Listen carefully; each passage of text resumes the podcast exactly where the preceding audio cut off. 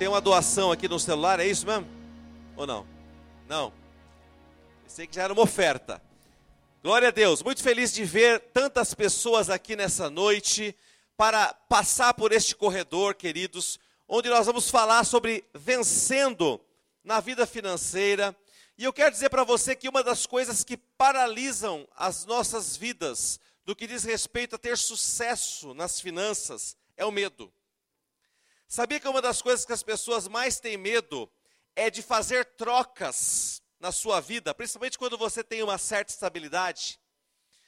É, eu peguei, o, eu fui profissional de TI nos anos 80 e, e no início dos anos 90.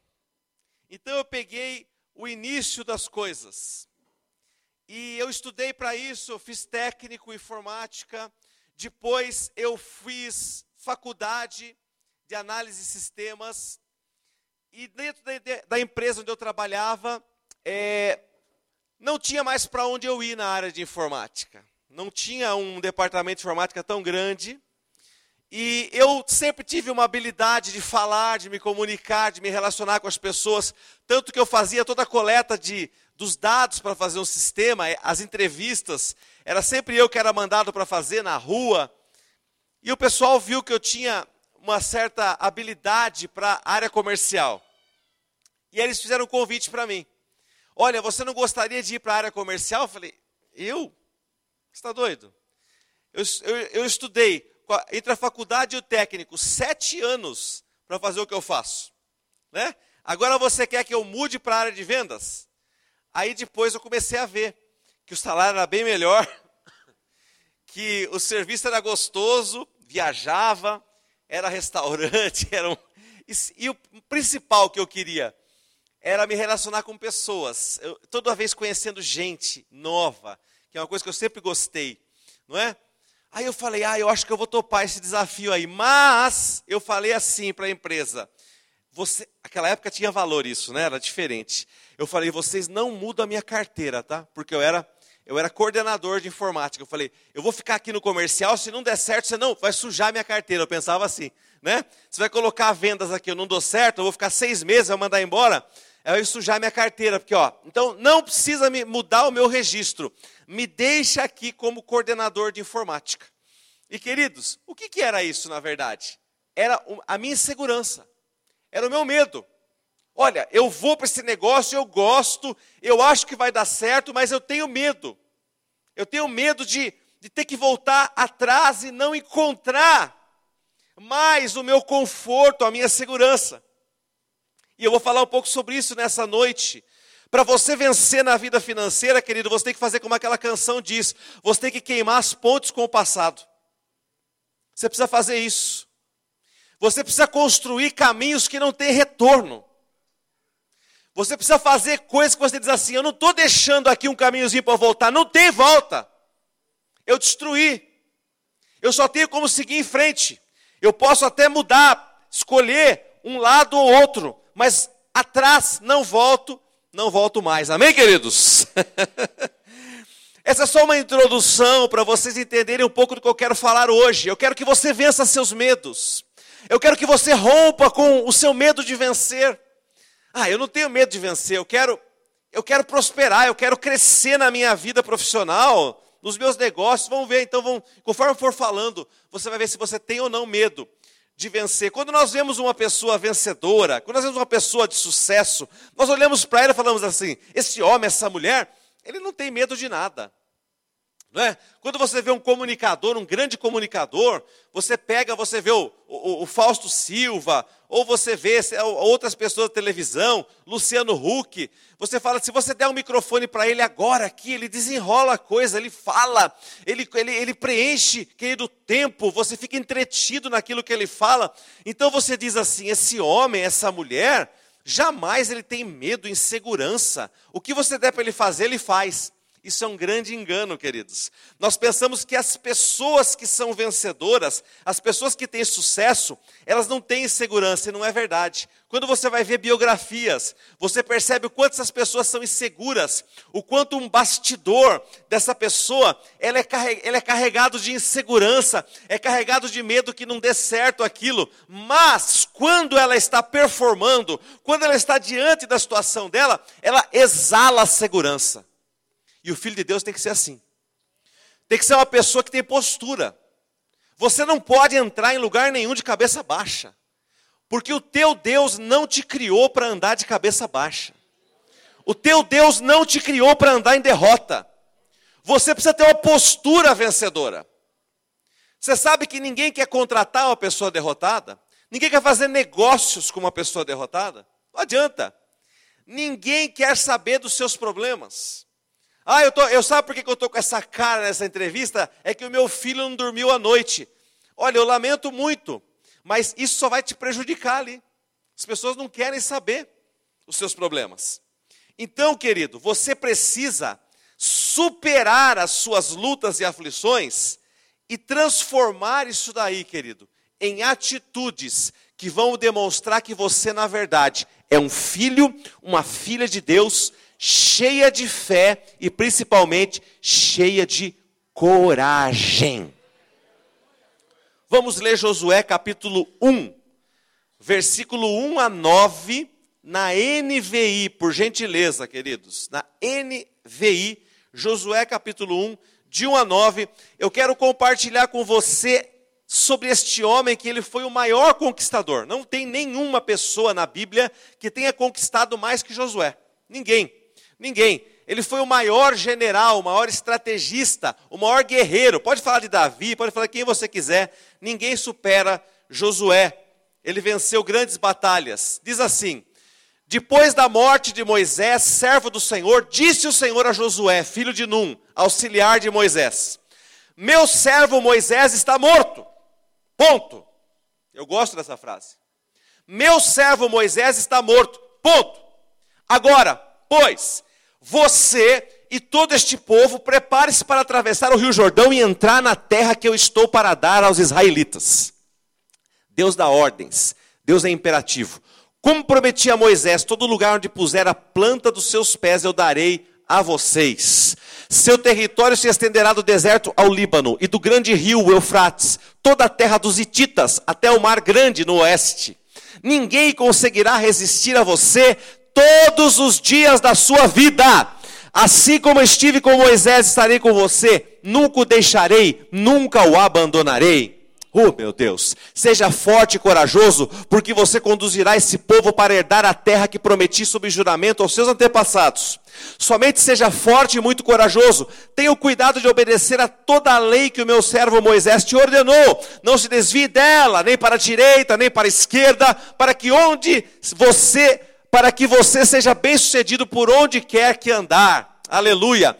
Não deixe de falar as palavras deste livro da lei e de meditar nelas de dia e de noite, para que tudo, para que você cumpra fielmente tudo o que nele está escrito. Só então os seus caminhos prosperarão e você será bem-sucedido. Último versículo, queridos.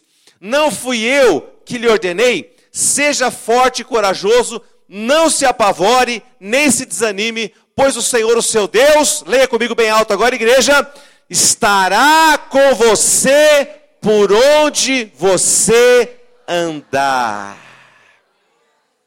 Diga para duas pessoas isso: o Senhor teu Deus estará com você por onde você andar.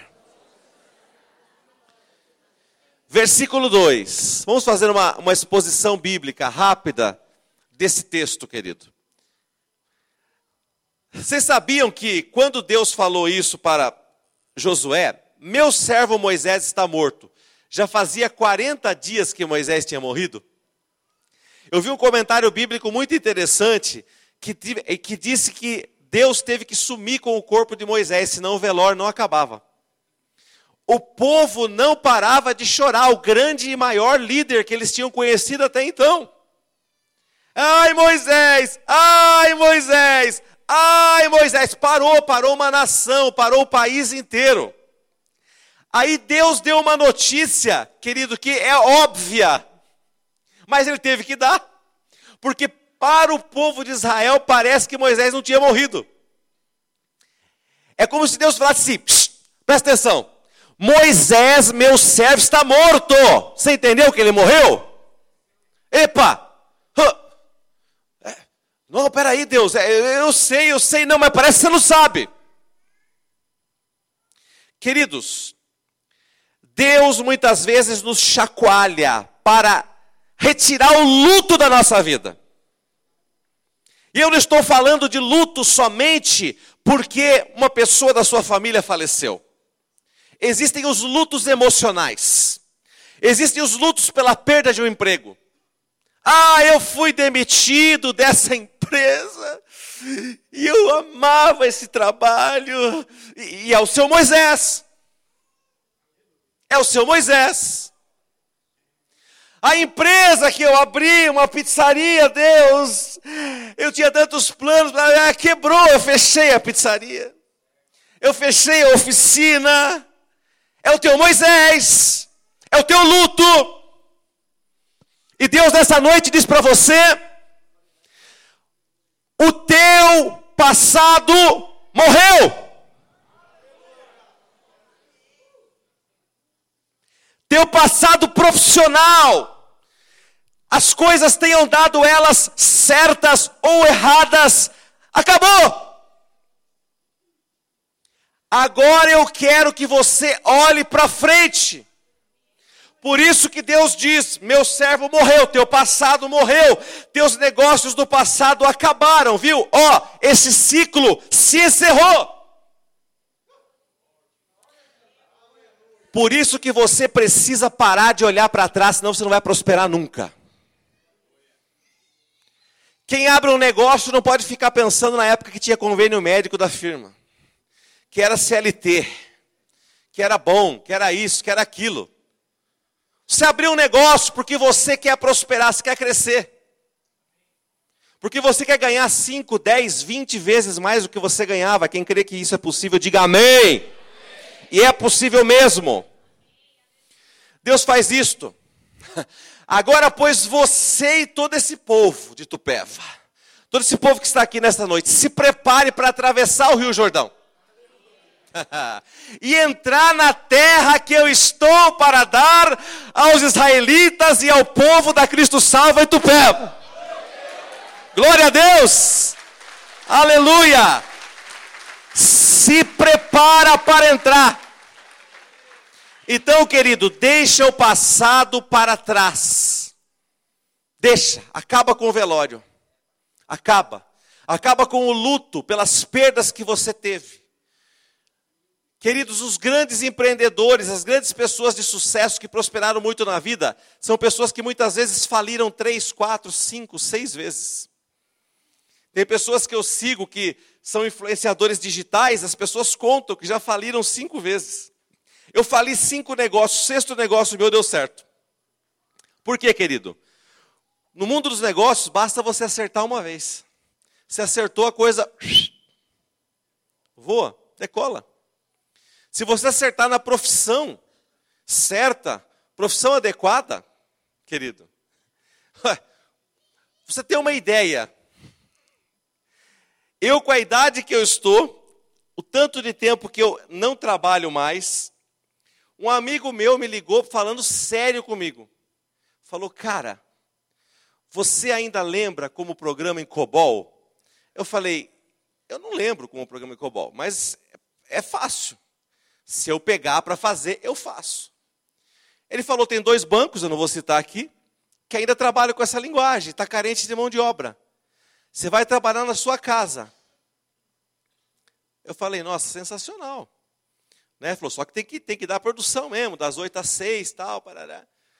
Não, bacana, mas, cara, não, não passa pela minha cabeça voltar a ser CLT, né? Mas, eu perguntei para ele assim, mas só para eu saber, cara, quanto paga essa, essa empresa para fazer isso aí? Falou assim, ah, no nosso nível, assim, sênior, 18 mil por mês. Ele falou. 18 mil para você programar. Ele falou: tá precisando, cara. Então estou chamando todos cabeça branca, porque não tem profissional. Falou: tá chamando. Eu falei: sério? Ele falou: sério, se quiser, tá aí, tá aí para você, você pegar. Eu falei: não, deixa para lá, que eu não vou voltar a estudar agora isso aí que não está não tá nos meus planos. Mas quer você vê como é que é o negócio? Né? É que eu já queimei as pontes com o passado, né? não quero mais ficar na tela, na frente da tela no computador, não quero mais, acabou. Mas, querido, se, se quisesse, você entendeu? Olha quanta oportunidade que tem para você. E isso para uma pessoa que já passou dos 50 anos. Porque esse segmento hoje não tem restrição de idade. E você trabalha em casa. Acabou aquele negócio. Ah, eu fiz 40 anos, então você está morto. Se enterra porque acabou. Ninguém contrata mais você. Acabou isso aí, gente. Acabou. Ele falou: contratei um cara essa semana para trabalhar comigo. Sabe quantos anos ele tem? Eu falei: não. Eu falei: 62. O cara tem. Está em forma. Está em forma. Mandando ver. Produz. Faz acontecer. É o segmento doido, cara. Esse, esse meu amigo fechou uma loja para voltar a trabalhar. Porque ele falou: cara, eu não consigo tirar 18 mil do caixa da minha loja. De jeito nenhum. Não consigo. É melhor trabalhar para os outros nesse momento. Entendeu? Parou. Então, você, você percebe, queridos, você percebe que, percebe quanta oportunidade tem? Tem um déficit no Brasil de mais de 20 mil profissionais de TI. Está faltando. Não tem. Não tem. Isso é um segmento, existem muitos outros segmentos que estão nessa situação. Eu quero dizer para você o seguinte: existe a terra das oportunidades do outro lado do Jordão. Existe uma terra de oportunidades, existe uma terra de prosperidade. Enquanto você fica assistindo o jornal e o jornal diz que tem 18% de desempregados e 18% dá não sei quantos milhões de pessoas, e você fica olhando para aquilo e aquilo te traz negatividade, são âncoras emocionais que te levam para o fundo do mar da depressão. Deus está falando para você: eu quero que você se prepare para atravessar o Jordão da tua vida. Glória a Deus. Então, querido, Foco nas promessas e não nos problemas. Olha para as promessas, não olha para os problemas. A pessoa que tem o Senhor Jesus, ela não pode ficar no noticiário, você tem que cancelar. Você não pode. Se você, se você que está aqui nessa noite ou está me ouvindo aí, você assiste da Atena, você está mal. Você está mal, meu irmão. Você está mal, minha irmã. Você assiste o Siqueira. Eu assisto Siqueira porque ele é divertido. Não, ele é divertido, mas no meio dessa diversão é só desgraça. Entendeu? Ai, então, você viu como é que estão roubando lá? Você viu agora o novo golpe que está na praça? É só desgraça. É só desgraça. A Bíblia diz: um abismo abre outro abismo. Então, quando você assiste um abismo, você está abrindo um outro abismo para você cair dentro. Medo. Medo atrai medo. Eu trabalhei em Diadema, no auge da, da, da criminalidade em Diadema, do Rambo. O Rambo entrou na favela naval, fez aquela desgraceira toda. O Rambo policial. Que aconteceu, querido? Ali era assalto o dia inteiro, assalto. Uma vez mataram gente na frente da fábrica que eu trabalhava, tiroteio, acerto de ah, gente morta. Eu, eu fiquei apavorado trabalhar naquele lugar. Gente, eu andava no, assim, eu via duas pessoas numa motinha, motinha com garupa, eu já começava a tremer no volante assim, ó. Falava, vai me assaltar, vai me assaltar. Porque esse lugar é lugar de crime, lugar de, lugar de morte, lugar de sequestro, relâmpago, lugar de. Meu Deus! Por quê, querido? Você é o meio, o meio que você vive, um meio de desgraças, atrai desgraças. Leva você, querido, a ficar com medo, refém do medo. Então liberte-se disso em nome de Jesus. Pare de ver essas coisas, assistir essas coisas. Versículo 3 e versículo 4. Vamos ler o 3 de novo, vai lá. Comprometi a Moisés: todo lugar onde puserem os pés eu darei a vocês. Isso é profético, querido. Deus deixou um cheque em branco para seus filhos. Ele não falou se você puser o pé aqui ou lá, ele falou: todo lugar onde puser os pés, eu darei a você. Eu conheço gente que já comprou casa com essa palavra. Eu conheço gente que já comprou terreno com essa palavra, comprou a casa própria com essa palavra. Eu não tenho dinheiro para dar entrada, mas eu pisei aqui nesse apartamento, pisei aqui nessa casa, e Deus me disse que aonde eu pisar a planta dos meus pés, Ele tem me dado. Como Ele vai fazer é problema de Deus, não é teu problema. Deixa Deus ser Deus na tua vida. Você é homem, você é mulher, você é humano. Deus faz o extraordinário. O que, que Ele quer de você nessa parceria? Fé boca que confessa a palavra dele. Ele quer que você entre num lugar que você que você sente que aquele lugar é teu. Sabe que tem pessoas que têm complexo de inferioridade, por isso não prospera? A pessoa vai ver um apartamento, ai que lindo, né? Mas não é para mim.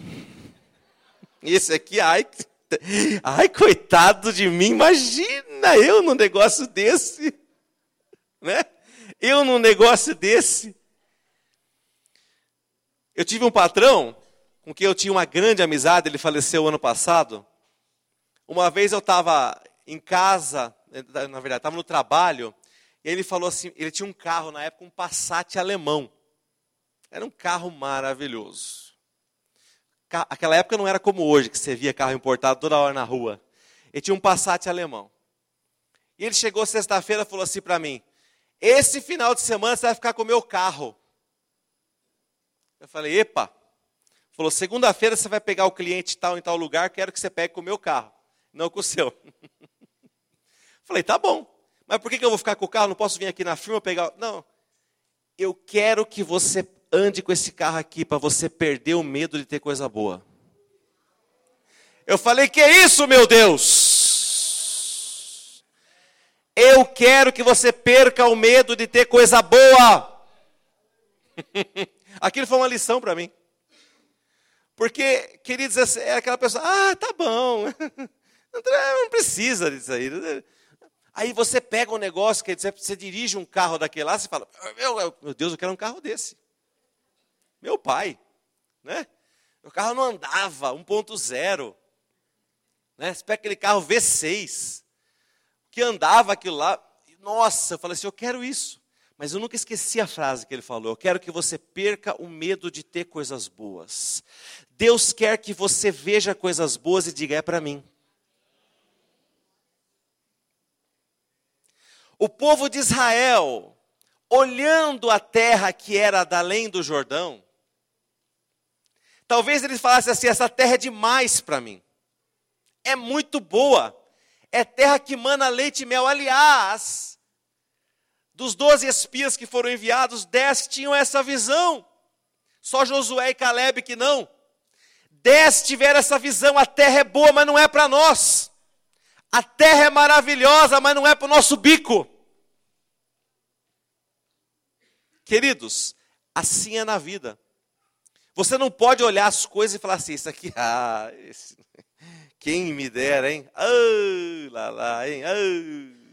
Ah, um dia se eu ganhar na Mega Sena. Ah, um dia isso. Ah, um dia aquilo. Querido, misericórdia. O Senhor quer que você olhe para coisas boas e diga: Isso é para mim em nome de Jesus. Diga amém, Jesus. Amém. Versículo 4, deixa o 4 projetado. Seu território se estenderá do deserto ao Líbano, e do grande rio Eufrates, toda a terra dos Hititas, até o Mar Grande no oeste. Deus prometeu para você e não prometeu pouca coisa. Ele prometeu coisas grandes. Quem crê diz amém, Jesus. Diga assim: a minha porção é grande, a minha herança é grande. Você não pode ter medo, querido. Você não pode ter medo. Eu sou representante comercial. E uma das primeiras lições que eu aprendi na minha vida é: não tenha medo de tirar pedido grande. Quando eu comecei em vendas, eu olhava o pessoal assim, os clientes tiravam pedidos pequenos, pedidos médios. E eu falava, tá bom esse pedido aqui, né? Ah, tá legal esse pedido aqui. Aí quando vinha aquele pedido assim que o cliente começava a canetar mesmo para valer, eu falava canetar porque naquela época era caneta mesmo, era talão de pedido. Eu olhava aquilo e falava, ai, será que esse cara vai pagar? Será que ele não vai cancelar? Será que ele não vai arrepender? Ó a negatividade. Estava saindo um negócio grande, uma coisa boa para mim, e eu cheio de dedo, queridos, pensando se aquilo era de Deus, se aquilo era para mim. Sabe, você está vendo a bênção sendo desenhada na tua frente, e você fala: não, não pode ser um negócio desse. Querido, deixa Deus ser Deus na tua vida. Se Ele está desenhando algo grande para você, se Ele está desenhando algo lindo, toma posse em nome de Jesus. Não tenha medo, não olhe assim, não é para mim, eu não vou conseguir nunca, eu vou, nunca vou entrar, não é para mim, não. Deus tem promessas de uma grande terra, diga, a minha porção é grande. Aleluia. Queridos, então foco nas promessas e não nos problemas. Acabe com seus vínculos com o passado. Não fica olhando para trás, para aquilo que foi bom. Oh, mas em 1994 eu ganhei dinheiro, hein? Oh, que ano, podia voltar, hein? Oh, você lembra quando o dólar era um para um? Oh, eu fui no Paraguai, eu fiz tal coisa. Eu fui não sei aonde e comprei tal coisa. Querido, a pessoa vive, sabe? Ó, ó, ela vive, a hora que ela vê, só está andando para trás. Ela não olha para frente, ela não pensa em coisas novas. Enquanto isso, tem gente, querido, que está fazendo coisas novas. Hoje mesmo estava trabalhando com o meu gerente, ele falou: Cara, acho que eu vou ter que mandar o fulano de tal embora. Ele falou: Por quê? Ele falou: Porque ele tem a nossa idade, mas ele tem um problema, ele não se reciclou. Ele não é um cara atualizado. Ele não investiu em si mesmo. Ele está com o pensamento dos anos 90. Ele está com o pensamento dos inícios dos anos 2000. Não dá para ter um profissional assim mais. Eu falei, cara, que pena, há salvação para ele. Ele falou, só depende dele, ele tem que querer, ele tem que se reciclar. Ele tem que mudar a mentalidade, a palavra da moda, mindset, a maneira como você pensa. Precisa mudar, querido. Você precisa trocar isso daí para uma mentalidade fresca. E sabe é, o que é que renova o seu entendimento? A palavra de Deus. Aleluia! Quando você tem a sua mente cheia de promessas e cheia da palavra de Deus, o teu entendimento é fresco, é reciclado. E você é uma pessoa atualizada. Você precisa se conectar na palavra de Deus e baixar uma atualização na sua mente. Quando você pega a Bíblia, é escrito assim: ó, há uma atualização disponível para você. Agora ou mais tarde?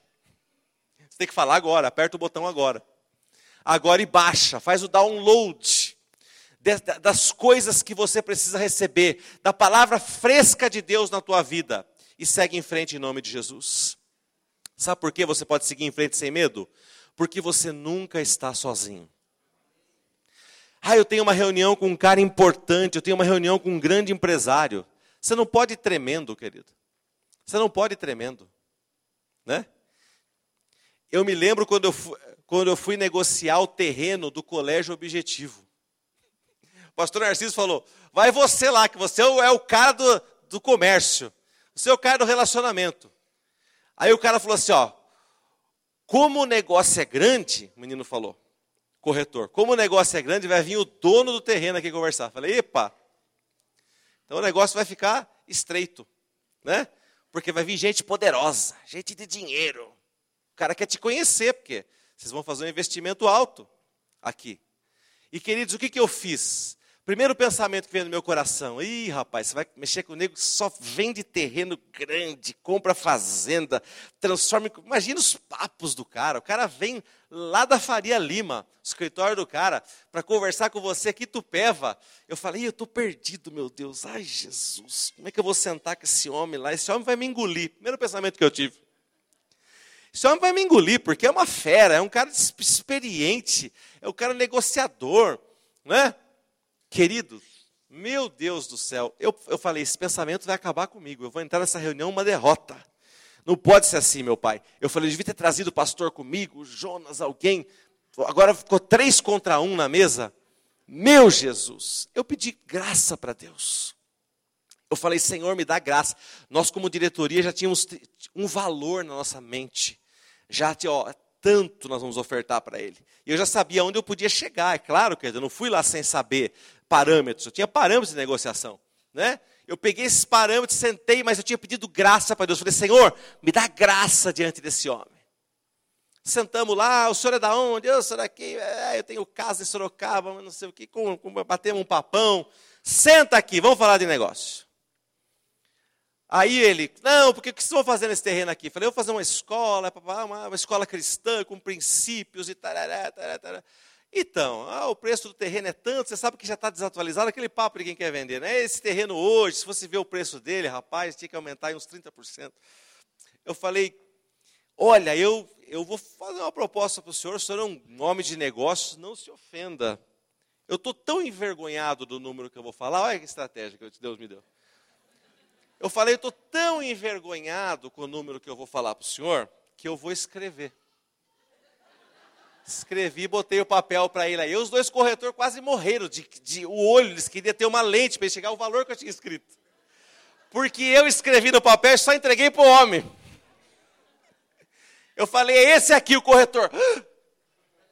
Quanto será que ele mandou? Quanto será que ele mandou? O homem olhou, olhou bem, e falou assim: é, rapaz, é. É bem diferente daquilo que eu imaginava, tal, não sei o quê. Mas não vou bater o martelo agora, nem sim, nem não. Ele falou: vou sentar, vou avaliar, porque eu preciso consultar o meu sócio. Não dá para eu falei: opa, peguei o homem agora. Eu pensei que ele tinha poder de decisão. Agora eu coloquei ele numa enrascada tão grande que ele precisa pedir a benção para alguém. Falei, virei o jogo. Virei o jogo. Eu era pequenininho na frente dele, agora o homem está precisando pedir a benção para alguém. Falou, não... ele quis me dizer, eu não posso fechar esse negócio sem consultar meu sócio. Eu falei, pronto, já viramos o jogo. No outro dia ele mandou notícia, pode fazer o contrato. o valor que queria, queridos. O valor que tinha ofertado. Entendeu? Ah, mas é que, é que você sabe fazer sem nada. Eu era como formiga diante dele. Era o meu primeiro pensamento. Mas eu pedi graça para Deus. E quando você pede graça para Deus, você desafia gigantes. Você desafia pessoas. Aquele homem, querido, se eu fizer 20 negociações com ele, ele ganha 21 de mim. Não tem como ganhar daquele homem. Experiência que ele tem, sabedoria, conversa. Mas o que, o que fez aquele negócio sair? Deus! Eu falei, Deus, não é para mim, não estou comprando terreno para mim. Vou para o Senhor, meu Deus. Toca na vida desse homem, vai fazer esse negócio sair. Portanto, em nome de Jesus. O negócio saiu. Você não está sozinho. Eu entrei naquela mesa e falei assim: nossa, é três contra um. Falei, não, mas sou eu, Jesus, Deus e Espírito Santo. É quatro a três. Falei, eu estou ganhando. O Espírito Santo começou a me lembrar. Eu falei assim: não, eu pensei que era três a um. Olha o pensamento humano: três a um. Eu perdi. Três homens de negócio contra, contra eu. Eu estou perdido. Vão me, vão me arrebentar aqui. Vamos arrebentar. Eu vou, eu tô o Daniel na cova dos leões aqui, meu Deus. Como é que eu faço para sair? Mas Deus, querido, fez o que ele fez com Daniel, fechou a boca dos leões. Não é? Aquilo que eu passei foi uma sabedoria de Deus que Deus me deu na hora. O cara gostou daquilo lá, de eu não ser um cara, é, eu faço tanto. Escrevi. A hora que eu escrevi, ele Ninguém falou o valor do terreno. Ninguém falou o valor do terreno na reunião. Ninguém falou, ele saiu com o papel, e mostrou o papel para o corretor, corretor. Aí o outro, enfiou no bolso e foi embora. Ninguém falou o valor do terreno. Quanto que era? Olha que reunião é essa, queridos. Então você vê, é coisa que Deus, Deus te dá essa estratégia, essa graça, mas porque você precisa ter dependência dEle. Porque quando você tem autossuficiência, deixa comigo, pastor, eu vendo todo dia, eu vou lá, eu vou arrebentar aqueles caras, eu dobro eles. Eu, eu, eu sei como conversa. E os caras estão querendo vender, estão desesperados, deixa comigo. Chega lá com arrogância, sem depender de Deus, dependendo da minha sabedoria. Sabe o que ia acontecer? O cara ia me arrebentar. Mas como eu entrei na humildade, na dependência de Deus, querido, eu prevaleci. Você não está sozinho nunca, em nome de Jesus. No mundo dos negócios você nunca está sozinho. Deus está com você. Deus está contigo onde você puser a planta dos seus pés, querido. Há uma promessa, Mateus 28, 20.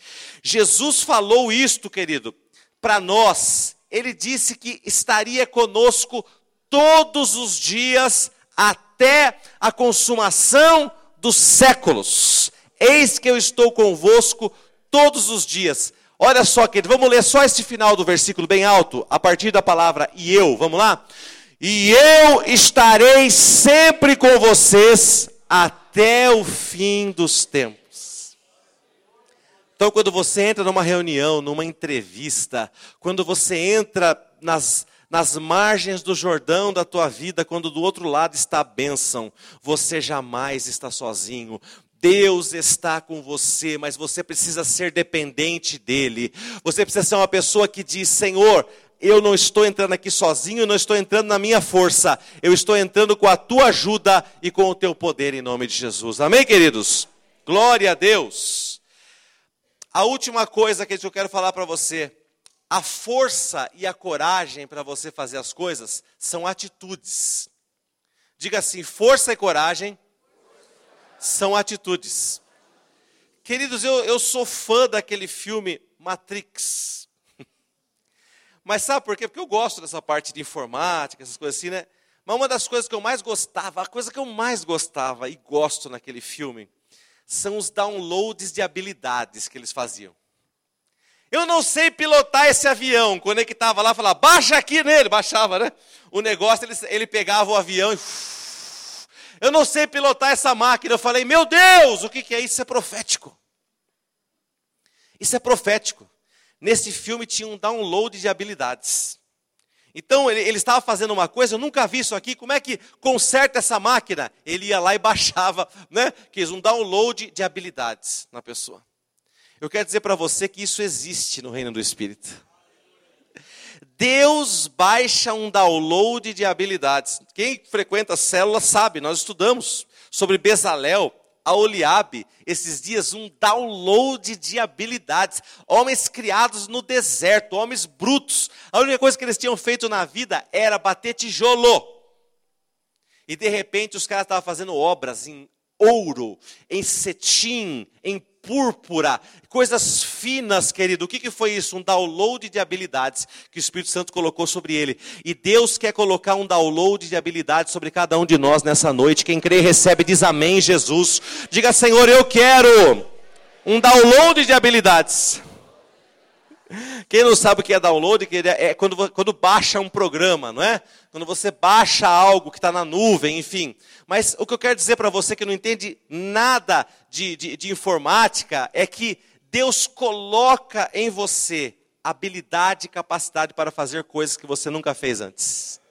Deus coloca isso na tua vida de uma maneira poderosa, em nome de Jesus. Versículo 6 de Josué, capítulo 1. A força e a coragem são atitudes. Ah, Senhor, eu quero um download de coragem. Não, não existe download de coragem. Se existisse download de coragem, Deus falaria assim para Josué: Eu estou te dando coragem. Não, ele falou: Seja forte e corajoso. Aqui é diferente. Ser forte e corajoso é atitude é atitude. Ai, Deus, me dá coragem. Deus não dá coragem. Deus fala, seja corajoso. Eu te ajudo. Então não peça coragem para Deus que Ele vai falar, não, não, seja corajoso. Não peça força para Deus, Ele vai falar, seja forte. Por que, que Deus fala isso? Eu estou me sentindo tão frágil. Por que Deus falou isso para Josué? Porque essas coisas estavam ocultas dentro dele. Há poder dentro de você. Há habilidades dentro de você guardadas. Vocês sabiam que nós utilizamos, querido, uma pessoa inteligente ocupa 18, 19, 20% do seu cérebro? Sabia? Eu assisti um filme outro dia, eu adoro filme de ficção. Inventaram uma droga onde a pessoa usava 100% do cérebro dela. Não sei quem já viu esse filme aí. A droga potencializava a inteligência. A pessoa usava. É lógico que a pessoa morria, porque fritava, né? o cérebro. Mas a pessoa olhava um negócio, ela via um livro, ela via um computador, ela baixava tudo, tudo, todo o conhecimento. Vem aqui, me dá esse negócio. Eu sei tudo. Ela lia um manual, ela lia um negócio, ela saía fazendo tudo, sabendo todas as coisas, querido. Nós podemos receber esse poder de Deus sobre as nossas vidas poder para fazer coisas que nunca fizemos, habilidade para dizer, para desenvolver posturas que nós nunca tivemos antes. Deus pode te ensinar como você vai abordar uma pessoa com quem você nunca falou. Deus te ensina isso. Deus te dá estratégia. Quantos crê, digam amém, Jesus. Aleluia. Volta lá para o 6. Força e coragem são atitudes. Seja forte e corajoso, porque você conduzirá esse povo para herdar a terra que prometi sob juramento aos seus antepassados. Então, Deus diz para você nessa noite: não peça coragem, seja corajoso, Não peça força, seja forte. Senhor, como que eu posso fazer isso? Isso já está dentro de você. Já está em você. Versículo 7. Olha de novo Deus falando. Ah, mas Senhor, eu pensei que o Senhor ia me dar coragem, Deus. Eu pensei que o Senhor ia me dar força. Não. Deus chega para José e fala assim: somente seja forte. Eu só peço uma coisa para você: não fraqueje. Com essa palavra, fraquejar? O que é fraquejar? Você enfraquecer, esmorecer. Não dá. Eu desisto. Eu desisto. Sabe por quê, querido? Josué, o pessoal fala assim: quem é Josué? É o homem da, de Jericó, não é? Aquele, aquele Jericó foi uma das batalhas dele. Tinha cada inimigo um pior que o outro. A hora que ele entrou lá, o, querido, a coisa ferveu. Era inimigo de tudo que é tamanho, era homem de três metros de altura, era, queridos, era, era gente com catapulta, que tacava pedra, lançava, tinha é, tecnologia. Tiveram que lutar contra pessoas, querido, que ele não imaginava que enfrentar. Ele foi o maior general de Israel, foi Josué.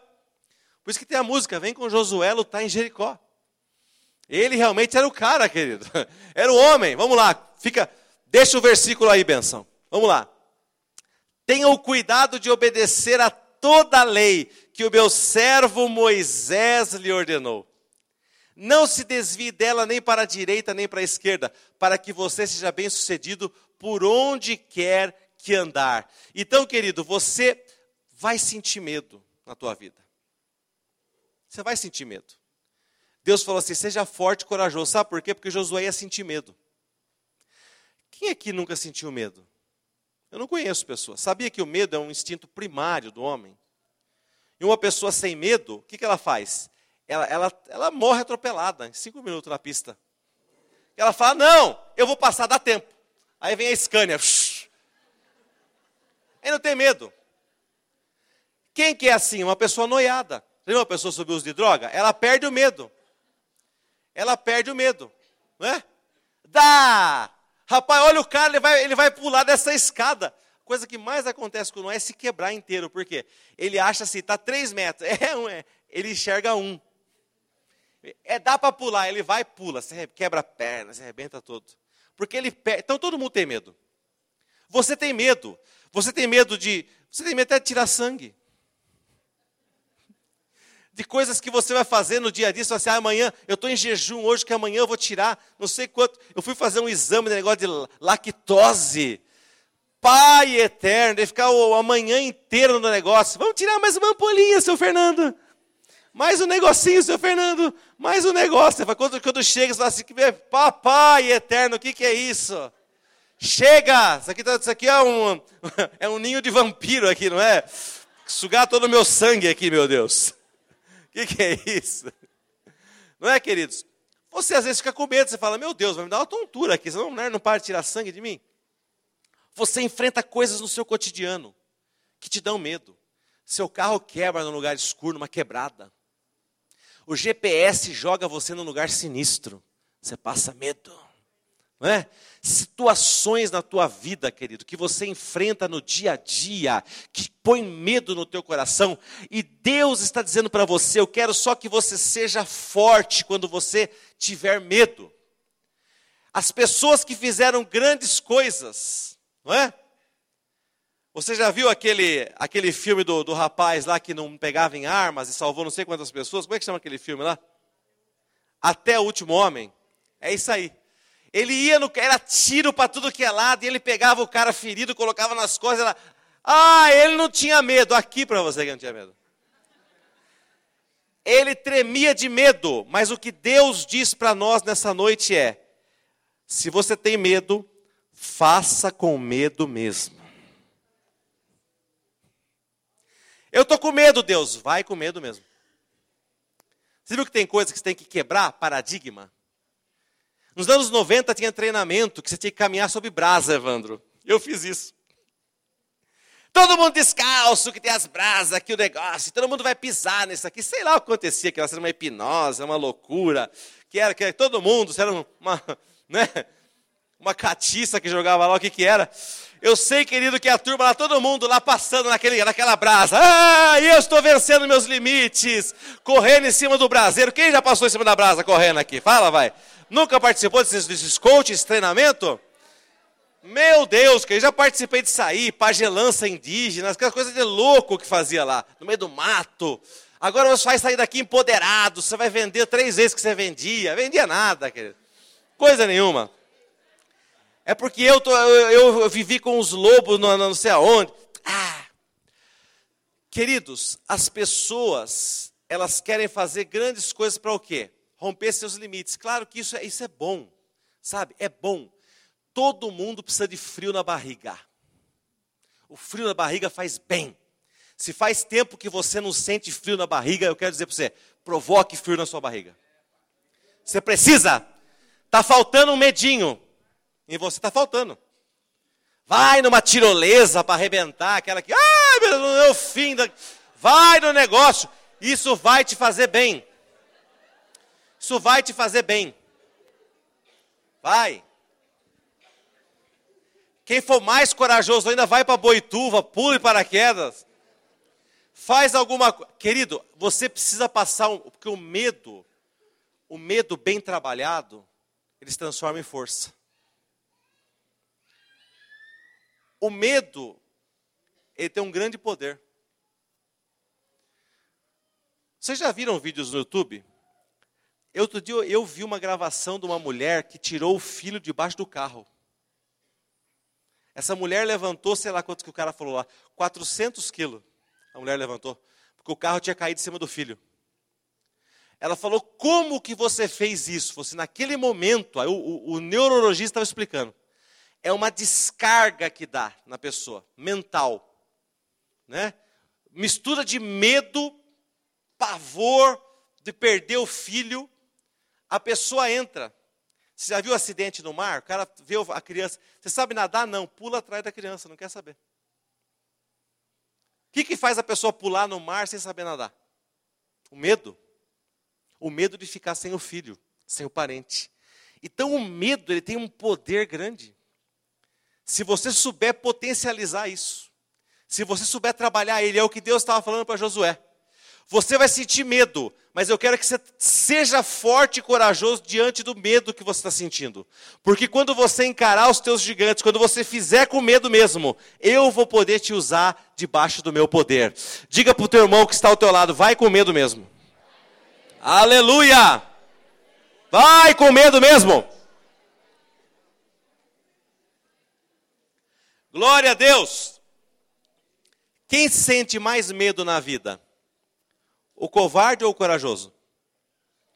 Quem sente mais medo durante a vida, o covarde ou o corajoso? O corajoso, porque o covarde foge de tudo. Então só o corajoso sente medo durante toda a vida, porque o corajoso encara as coisas. O covarde não. Ih, tem uma cobra lá. Tem uma cobra lá. Cadê que eu vou pegar braço de pau aqui? Eu tô com medo? Tô. Eu vou arrebentar esse bicho aqui. Ô Ibama, peraí. Corta, Corta essa parte.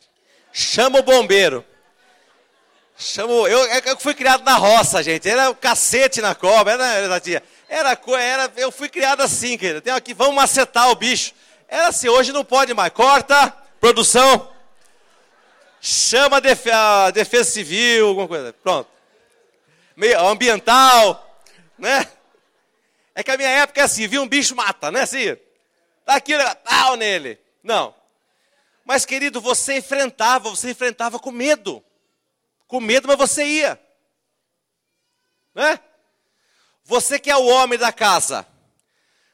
Quando a mulher fala para você, bem, tem um barulho lá fora, o que, que você fala para ela? Ah, vai lá ver você. É isso? Misericórdia. Não é verdade? Ai, vai lá ver o que está acontecendo, bem. Eu estou cansado, preciso acordar cedo amanhã. Né? Não, homem! Você levanta, pega um pedaço de pau, sei lá o quê, uma coisa, sei lá. Na minha época era assim, pegar um pedaço de pau, um facão. Tô brincando, gente. É o que eu te falei, eu já morei em sítio, é facão embaixo da cama, escutava um barulho, alguma coisa ali, garrucha, essas coisas. Mas as coisas mudaram, né, querido? As coisas mudaram. Mas você vê um barulho lá fora, você homem. Você tem, você tem que ser homem. Como diz a palavra, seja homem. Mas você está com medo? Você está com medo. Você vai lá fora, você não sabe o que, que tem lá. Você não sabe se é homem, se é chupa-cabra, o que é que tem lá fora. Tô brincando, tá, gente? Chupa-cabra não existe, não. Tá? Mas você fica, você fica o quê? Cismado, não é verdade? Você vai lá que tem aquele friozinho, você fala assim, epa, mas o que será isso, meu Deus, né? Puxa vida. Mas o homem que é homem, ele vai com medo mesmo. E o que Deus estava falando para Josué é o seguinte: seja homem. Mas mulher também tem que ter a mesma. Aliás, mulher tem mais coragem que nós, né? Porque só para ter filho, misericórdia, né? Precisa ter uma coragem danada. Então, queridos, é o que, estou, é o que Deus está falando para você. É, seja forte e corajoso mesmo diante dos seus medos. Transforme o seu medo em força. O covarde desiste, o corajoso enfrenta, o covarde não se arrisca, e quem não se arrisca não vence na vida. Quem não se arrisca não vence na vida. Talvez você seja de uma geração onde o teu pai falou para você: você precisa aposentar nessa empresa. Você precisa arrumar um lugar onde você fica a sua vida toda. E isso gerou medo em você, né? Às vezes você viu seu pai, os seus parentes dizendo assim: se eu for mandado embora dessa empresa, o que será de mim, meu Deus? A pessoa tinha medo, pavor de perder emprego. Aquilo, querido, mexeu com você aquilo criou uma imagem na tua mente, que se você perdesse o teu emprego, se você perdesse o teu cliente, se você perdesse aquela empresa que você presta serviço, a tua vida acabou, mas Deus diz assim: não tenha medo de perder, porque você nunca perde nada. Tudo que você tem foi Deus que deu. Se uma hora sai da tua vida, aquilo volta multiplicado, querido. Você nunca perde nada.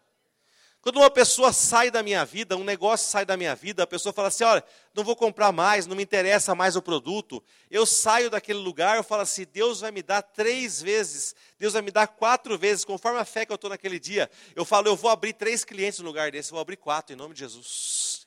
Vai acontecer. Eu vou ter vitória em nome de Jesus. Quem crê diz amém, Jesus. Versículo 8, Josué 1,8. Faça da palavra de Deus a tua confissão e meditação. Não deixe de falar as palavras desse livro, da lei, e de meditar nelas de dia e de noite, para que você cumpra fielmente tudo que nele está escrito. Só então os seus caminhos prosperarão e você será bem-sucedido. Sabe quando você vai prosperar? Quando as, as palavras da sua boca forem as palavras da palavra de Deus. Forem palavras de Deus. Quando as palavras da sua boca forem palavras de negatividade, você não vai prosperar você não vai prosperar. Ah, trocou o governo, mas não é o governo que eu queria. Por isso eu não vou prosperar. Isso é uma mentira. Porque você prospera independente do governo. Você prospera na direita, você prospera na esquerda, você prospera no centro. Porque a tua prosperidade vem do céu. A tua prosperidade não vem daqui. Não vem desse lado, nem daqui, nem do meio. Diga: a minha prosperidade vem do céu. Declara isso em nome de Jesus. Seus caminhos prosperarão quando você falar a palavra de Deus. Romanos capítulo 10, verso 8. Romanos capítulo 10, verso 8. Projeta para nós, por gentileza. Mas o que ela diz? O que a palavra diz? A palavra está perto de você, está em sua boca e em seu coração. Onde que deve estar a palavra? A, a palavra de Deus está aqui, pastor. Eu está aqui. Não, a palavra tem que estar aqui e aqui. Na, no coração e na boca. Isso é a palavra da fé que nós estamos proclamando. Então, se você crê, você fala. Quem crê, fala. Quem crê, confessa. Não, por que você não fala nada? Não, porque não precisa. A palavra está aqui, está errado. Está contradizendo esse versículo. A palavra não está só no seu coração. A palavra está no seu coração e na sua boca. Você precisa falar a palavra de Deus. Você precisa gerar o seu amanhã. Você precisa gerar as reuniões de sucesso que você vai ter amanhã, entrevista de sucesso que você vai ter amanhã. Você tem que profetizar. Queridos, eu sou uma pessoa matinal, eu sou terrível de manhã terrível, porque eu acordo feliz, Sadinha. Eu sou uma tragédia, porque tem gente que não gosta. Que, não, que de manhã né, não gosta, gosta de silêncio. Eu, eu gosto de, uau, esse é o dia que o Senhor fez. Meu Deus, é hoje, meu Pai. Aleluia. Tem dias que até às 11 da manhã eu já desenrolei tudo, porque é o meu estágio maior de felicidade. Né? Eu estou com tudo. Pessoa matinal. Pessoa matinal é irritante às vezes. né? Porque ela acorda às 5 da manhã, bora, vamos lá. Ei, ei. Nossa, mas certeza, para com isso. Tem que ser uma pessoa positiva para frente.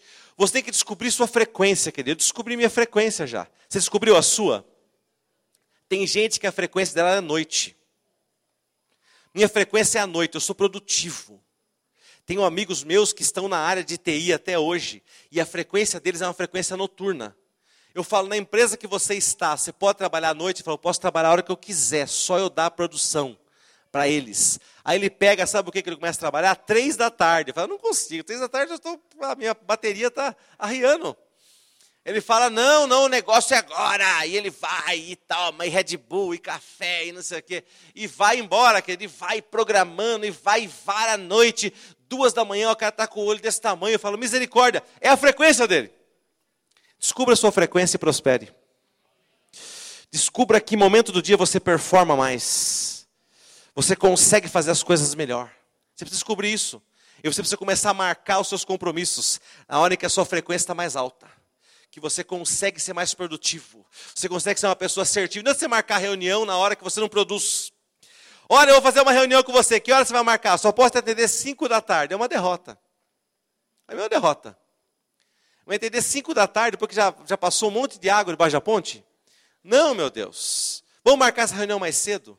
Descubra a sua frequência, a frequência da tua produtividade, quando você está bem, quando você está alto. Marque suas reuniões e negócios, marque suas entrevistas, procure manobrar o tempo para que você utilize todo o seu potencial, quando você está melhor, querido, melhor, sua, sua capacidade cognitiva, sua mente está pensando, está legal, você não está viajando, está com foco. Qual a melhor parte do dia que você está focado? Descubra isso. Ah, eu, eu percebi que eu tenho foco melhor agora. Né? 11 da manhã, 10 da manhã, no período das, das 5 da manhã até as 10 da manhã, é o momento do meu foco. Coloca, comece a fazer as coisas, querido. Tem gente que é terrível. Eu conheço pessoas que começam às 5 da manhã até às 10, ele arrebenta. Tem, tem mulher que faz isso, mulher que pega, acorda às 5 da manhã, 10 da manhã.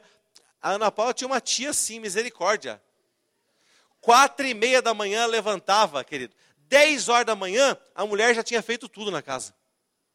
Acabou, ela podia assistir novela o dia inteiro. Era a frequência dela. Não, é, é onde ela era produtiva, extremamente produtiva, porque ela gostava do silêncio da manhã, da madrugada, aquela coisa fazia ela explodia. E queridos, você precisa descobrir o melhor momento para você, para você desenrolar e prosperar em nome de Jesus. Amém, querido? Glória a Deus, versículo 11. Eu preciso terminar, vou pular uma parte, um dia talvez a gente volta, continua a falar mais disso, querido. Versículo 11. O versículo 11 fala daquilo que vai acontecer daqui a pouco aqui nesse corredor.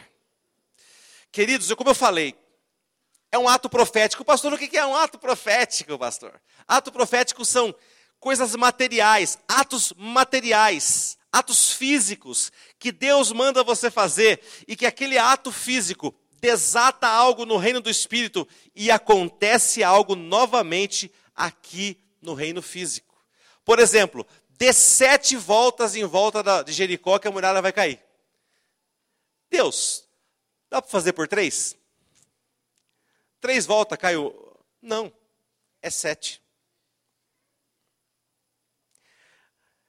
Eliseu para Naamã. O que, que, que Eliseu falou para Naamã? Aliás, Eliseu mandou, não, ele mandou um recado, né? O que, que ele falou para ele? Se banhar quantas vezes? Sete vezes aonde? Ele falou: tem dois rios mais limpos, mais bonitos na minha terra lá. Você manda me banhar nesse rio e manda banhar sete vezes. Tá certo que Eliseu deu uma, né? Querido, mas o que é um ato profético? Um ato profético é quando Deus honra a nossa fé. Nós falamos, vai acontecer dessa maneira. Eu tenho fé que vai acontecer dessa maneira. Eu quero dizer para você qual é o ato profético que nós vamos fazer daqui a pouco. Você vai passar por esse corredor. E esse corredor aqui, ele vai simbolizar o Jordão da tua vida. Presta bem atenção. Percorram o acampamento. Presta atenção, porque o versículo 11 é profético. Percorram o acampamento e ordene ao povo que preparem as provisões. Prepara, querido. Prepara a sua oferta. Prepara aquilo que você vai entregar para o Senhor daqui a pouco. Se você trouxe uma oferta hoje, você vai atravessar o Jordão, que é esse corredor. Você vai atravessar com a sua oferta nas mãos. Eu trouxe hoje a minha oferta para entregar aqui no altar do Senhor, porque eu quero chegar do outro lado com as minhas provisões. Eu quero chegar com a minha oferta. Essa oferta também é um ato profético, porque quando eu chegar do outro lado, eu vou estar com as provisões que Deus preparou para mim. As provisões que eu vou entregar nessa noite, elas vão gerar multiplicação e poder na minha vida. Vão gerar multiplicação e poder na tua vida. Pastor, eu não vim preparado para trazer uma oferta. Se você tem alguma coisa com você que você sente, você fala, eu, hoje eu devo trazer a minha oferta. Se você tem alguma coisa no teu carro que você quer buscar para ofertar para o Senhor, vá no carro e busque. Se o teu coração queima e diz, eu vou passar nesse corredor agora e vou entregar a minha oferta, porque eu sei que tem, um, tem algo de Deus para mim aqui. Isso é fé. E Deus honra a fé das pessoas. Então você vai passar por esse corredor trazendo suas provisões, trazendo a sua oferta, e você vai receber o retorno de Deus, a bênção de Deus do outro lado. Agora presta atenção. Deus falou: daqui a três dias, vocês atravessarão o Jordão neste ponto. O que, que significa isso? Um povo que andou 40 anos no deserto, a maioria deles sabia nadar, sim ou não? O povo andou 40 anos no deserto, a maioria sabia nadar, sim ou não? Não. Não. Qual era o maior medo do povo? Será que dá pé aqui, Senhor? Será que dá pé aqui? Pensa que o rio não era igual hoje, né? Rio fundo, rio bonito, água correndo. Será que dá pé? Será que eu atravesso aqui? E o, e o pessoal com bois, com animais, com criação. Como é que eu atravesso aqui? Deus chegou para o povo e falou assim: ó, daqui três dias você atravessarão o Jordão nesse ponto. Ou, ou seja, aqui dá pé. É isso que quer dizer nesse ponto. Você vai botar o teu pé aqui e você vai conseguir atravessar do outro lado. Deus vai te pôr na cara do gol, meu irmão. Deus vai te pôr nas, em situações onde você é só atravessar, porque ali vai dar pé. Você vai conseguir atravessar. Você vai entrar diante de situações em que você vai atravessar do outro lado e do outro lado vai estar prosperidade na tua vida do outro lado vai estar a vitória. O Senhor vai mostrar o ponto certo para você. Diga assim: nessa noite, eu recebo o ponto certo na minha vida. Você vai atravessar o Jordão no ponto certo. E do outro lado você vai encontrar o que, querido? Você vai encontrar a provisão do Senhor. Você vai atravessar esse corredor. E do outro lado você vai entrar e tomar posse da terra que o Senhor, seu Deus, te dá. Então esse, o ato profético é isso. Você vai receber quando você chegar aqui, do outro lado. Quem trouxe a sua oferta vai entregar a sua oferta. Quem trouxe o seu pedido de oração, de milagre, vai entregar aqui. E do outro lado, amém? Tá certo isso? Você vai receber esse saquinho, onde está cheio de grãos de mostarda. Isso aqui é para você lembrar que Deus não pede para você uma fé enorme. Deus não pede para você uma fé impossível. Deus está dizendo: creia com a fé do tamanho de um grão de mostarda, porque eu vou fazer acontecer na tua vida se você crê, se a sua fé for somente desse tamanho. Somente desse tamanho. Quem crê diz amém, Jesus. Eu quero que vocês comecem a preparar já o grupo, pode começar, querido, pode começar a preparar esse corredor. Nós vamos ungir esse corredor. Vocês vão fazer tudo aquilo que Deus ordenou, presbítero Marcos e equipe, fazer tudo aquilo que Deus determinou para vocês fazer nesse corredor. Se é derramar óleo, derrama óleo. Se é orar, ora. Porque agora, querido, é a hora do milagre. Veja, pastor, essa palavra dessa noite é uma palavra de prosperidade? Só não. Essa campanha não é uma campanha de prosperidade. Essa campanha é uma campanha completa na sua vida. E você vai receber, queridos, você vai receber aquilo que Deus tem para a tua vida. Se é cura, é cura. Se é libertação, é libertação. Se é paz, se é o teu casamento restaurado, é isso. Porque você agora, querido, você não é mais escravo do medo. Você é filho de Deus. Fique em pé. Fique em pé. E você vai dizer: Eu não sou mais escravo do medo. Diga isso bem alto: Eu não sou mais escravo do medo. Eu sou filho de Deus. Aleluia, querida. Enquanto o corredor está sendo aquecido pelo poder de Deus, você vai se preparando aí.